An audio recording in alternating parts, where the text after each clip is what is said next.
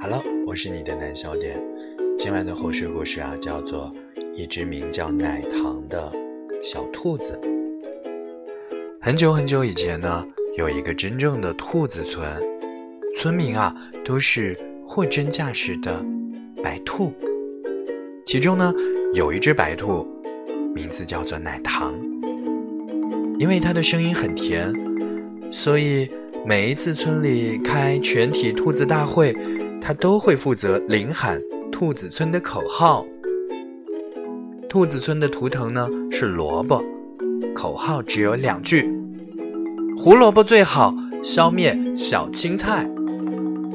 正如每只兔子都会脑子抽筋，把天天说的啃草、爬山。说成爬草和啃山一样，奶糖在某一次全村兔子大会当中，照例要领喊，竟然在众兔睽睽之下喊成了“消灭胡萝卜”。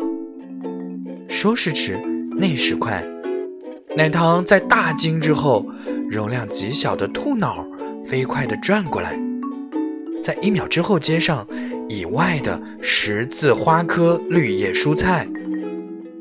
于是，群兔就跟着他大喊：“消灭胡萝卜以外的十字花科绿叶蔬菜。”没错，咱们白兔们的植物分科知识就是如此丰富。